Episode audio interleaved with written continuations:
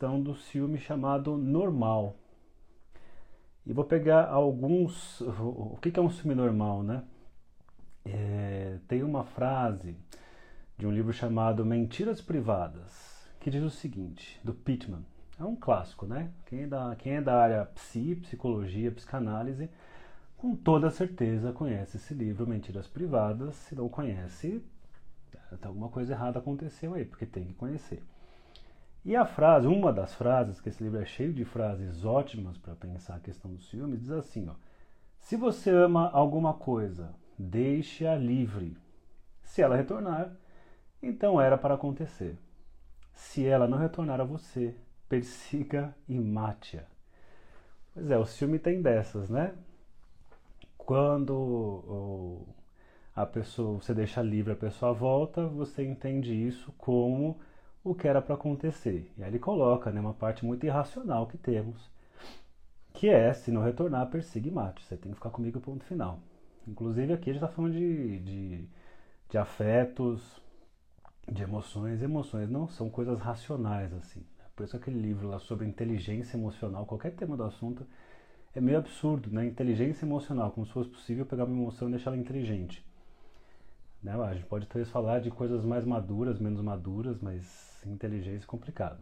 Bom, é, um livro que eu estou usando como base para fazer esse comentário de hoje é um texto do Freud que você encontra no volume 15, que tem Psicologia das Massas e Análise do Eu, que é um, um texto chamado Sobre alguns mecanismos neuróticos no ciúme, na paranoia e na homossexualidade.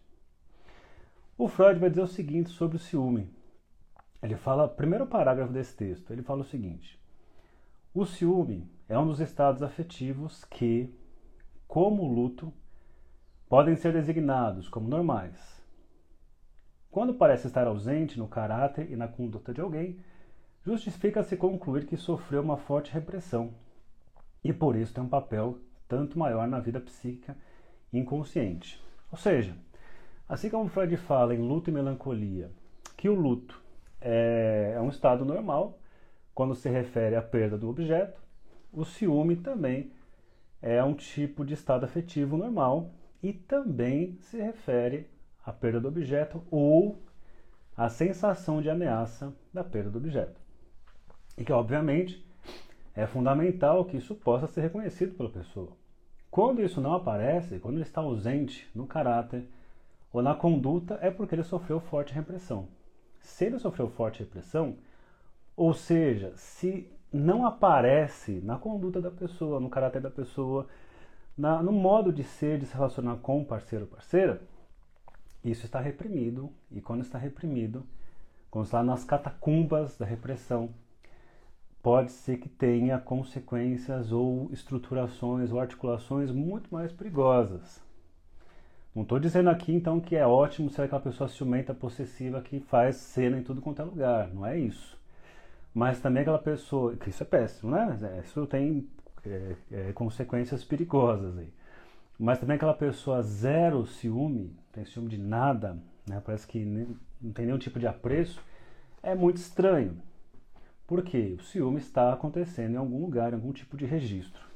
E veja só, o Freud divide o ciúme ele põe aqui, ó, os casos de ciúme anormalmente intensos, que muitas pessoas procuram uma análise para dar conta de um ciúme.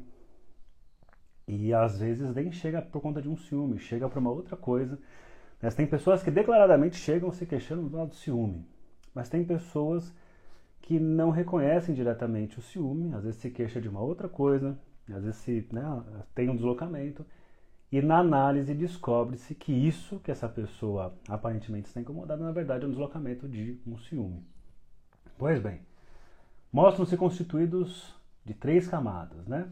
Ele põe, existe, existe o ciúme chamado competitivo ou normal, o ciúme chamado projetado e o ciúme chamado delirante.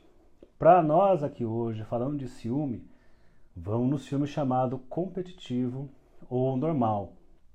Esse mesmo Pittman, do livro Mentiras Privadas, que você tem que conhecer, afinal, você, se você é psicólogo ou psicanalista, necessariamente você conhece esse livro e já leu. Agora, se você não é da área, é um livro que vale a pena você conhecer. Mentiras Privadas. E ele traz uma ideia que acho que todo mundo não necessariamente precisa ter lido o livro para pensar nisso. Mas ele coloca ali que o ciúme, um pouco de ciúme é necessário para temperar qualquer relação. Então, não precisa ser nenhum escritor ou ter lido esse livro para saber disso, que é uma pitada de ciúme mostra um certo zelo, que é fundamental. E aí você tem as variações, excesso de zelo, você tem aquela coisa de possessividade, agora zero zelo, zero preocupação, aquela coisa meio, né, eu tô completamente nem aí para isso, alguma coisa está acontecendo em um outro registro mais inconsciente. E olha o que ele diz, o Pittman. Uma defesa contra a entropia matrimonial. Ele põe pequenos jatos de ciúmes podem ser como uma cola que une o relacionamento e previne qualquer tendência natural ao afastamento. Ou seja, o ciúme dá liga, o ciúme dá uma certa cola, o ciúme faz com que as pessoas se mantenham ali interessadas umas nas outras numa relação. Ajuda isso. Mas mais uma vez você tem lá os níveis, uma pitada aqui, um zelo. Não estou falando de uma ultra possessividade, não estou falando de um total desprezo pelo outro.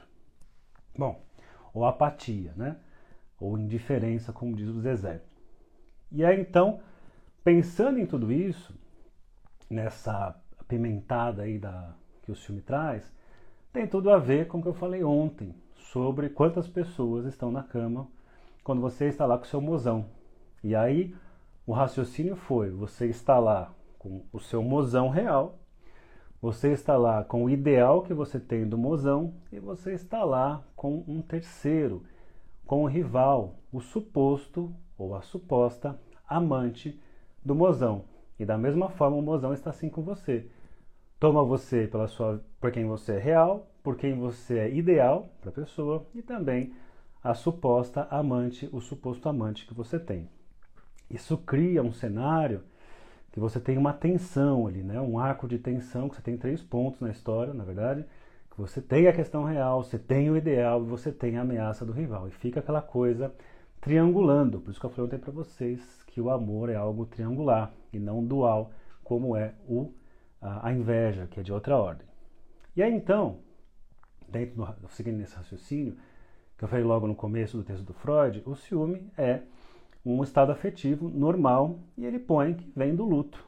Da mesma forma que o luto é algo normal, quando você perde o objeto e você tem uma retração da libido, a libido ela estava ligada ao objeto. O objeto se foi, essa libido fica desinvestida, ela precisa se retrair para o próprio eu. Esse é o estado de luto.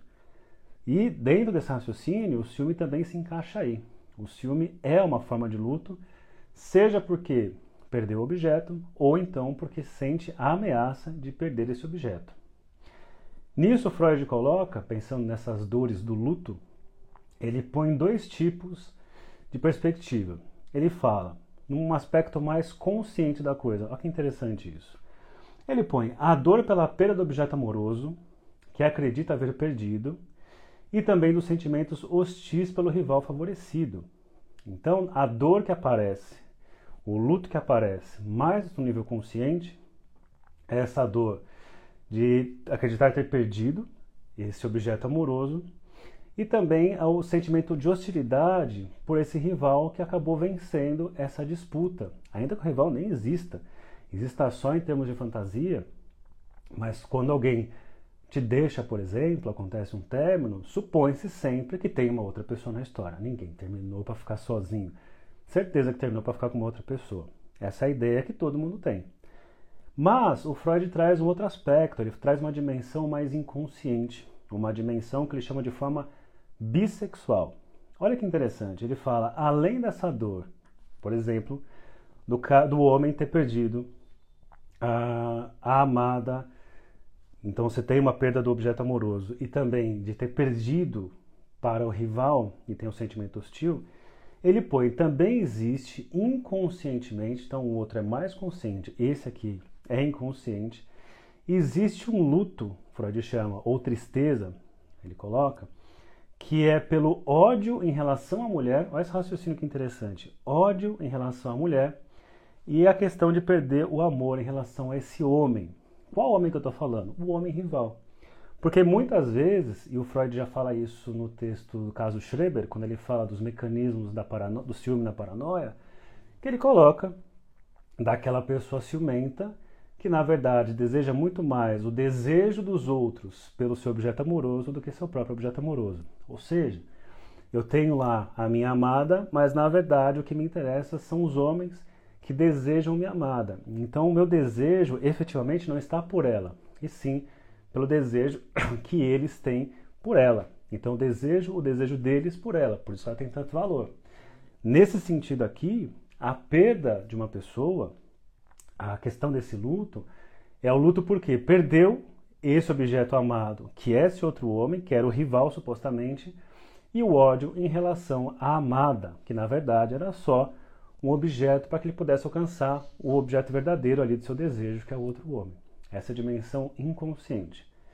E aí então, para finalizar aqui a nossa live, aí lembrando, sexta-feira tem lançamento de um curso novo sobre amor e transferência, em que eu apresento sete discursos sobre amor e transferência e vou mostrar como o amor se configura num processo analítico, como o amor, a relação do amor com o desejo e com o gozo, pensar no amor na sua dimensão de sintoma ou de afeto, como é que fica isso, pensar nas etapas do processo analítico, como aparece a questão do amor ao longo do processo, e o principal, a posição do analista. E além de tudo isso, como vai ser um curso para o pessoal estudar nas férias de julho, tem um desafio de aplicação na prática clínica. E aí no final tem lá Assim como aconteceu no SOS Repetição, que em breve terá outra, outra edição, eu lanço um desafio que vocês aplicam na clínica de vocês, fazem atividade, me mandam, então depois eu faço uma grande supervisão falando do trabalho de vocês. Mas voltando para cá então, as dores envolvidas no ciúme. Então vamos lá. A primeira dor envolvida no ciúme é a dor da perda do objeto amado, que gera a dor do luto. Perdeu o objeto, a libido fica sem o objeto a estar ligada, tem uma retração da libido para o próprio eu, esse estado de luto em si mesmado, esse lugar narcísico. Segundo, a dor narcísica. Essa parte aqui é importante, né, gente? Defrontar-se com a ideia de que não se é tão indispensável para o amado como se pensava. Quantas vezes você já disse ou já escutou alguém dizer assim eu não termino com ele ou com ela, porque sem mim ele não aguentaria. Sem mim ela não aguentaria. Eu sempre lembro da música do Chico cantando: Olho nos olhos, quero ver o que você faz, ao saber que sem você eu passo bem até demais. Ou seja, você não faz falta. Mas, quando acontece aqui então, ou melhor, dentro desse sentido, essa é a segunda dor que a gente pode localizar no ciúme, que é defrontar-se com a ideia de que não se é tão indispensável para amado como pensava. Eu não digo nem perder a pessoa. Só o fato de saber que o seu amado ou amada se interessa por uma outra pessoa já mostra que você não é tão indispensável assim. Além disso, né, pensando nisso, a fantasia narcísica onipotente de que o amado não sobreviveria cai por terra. Em terceiro lugar, dentro das dores envolvidas no ciúme, a presença de um rival sempre mais forte, sempre mais potente, sempre mais desejável, e nesse embate o rival venceu. E finalmente, a perda da distância necessária para a compreensão da perda, assumindo a culpa. E a culpa dói. A culpa de eu não, será que eu não fiz o suficiente? Será que eu não amei o suficiente? O que é que faltou da minha parte? O que é que falta em mim? O que, que eu deixei de fazer? São esses vários pontos que dói quando falamos do ciúme. No caso aqui, o ciúme normal, que foi assunto do nosso Bom Dia Psi 152. Então, bom dia para vocês. Ao longo do dia eu faço outras pequenas postagens falando desse assunto. E sexta-feira, quem tiver interesse de estudar nas férias sobre transferência, amor, sobre posição do analista, sobre fases do processo. Se prepare que tem novidades com desafio. Boa terça-feira para vocês. Então, um bom dia de trabalho para vocês. E até amanhã e mais um bom dia psi ou ao longo das postagens no dia. Tchau, tchau. Ah, e depois aqui vai para o Spotify também, você pode escutar lá o episódio inteiro.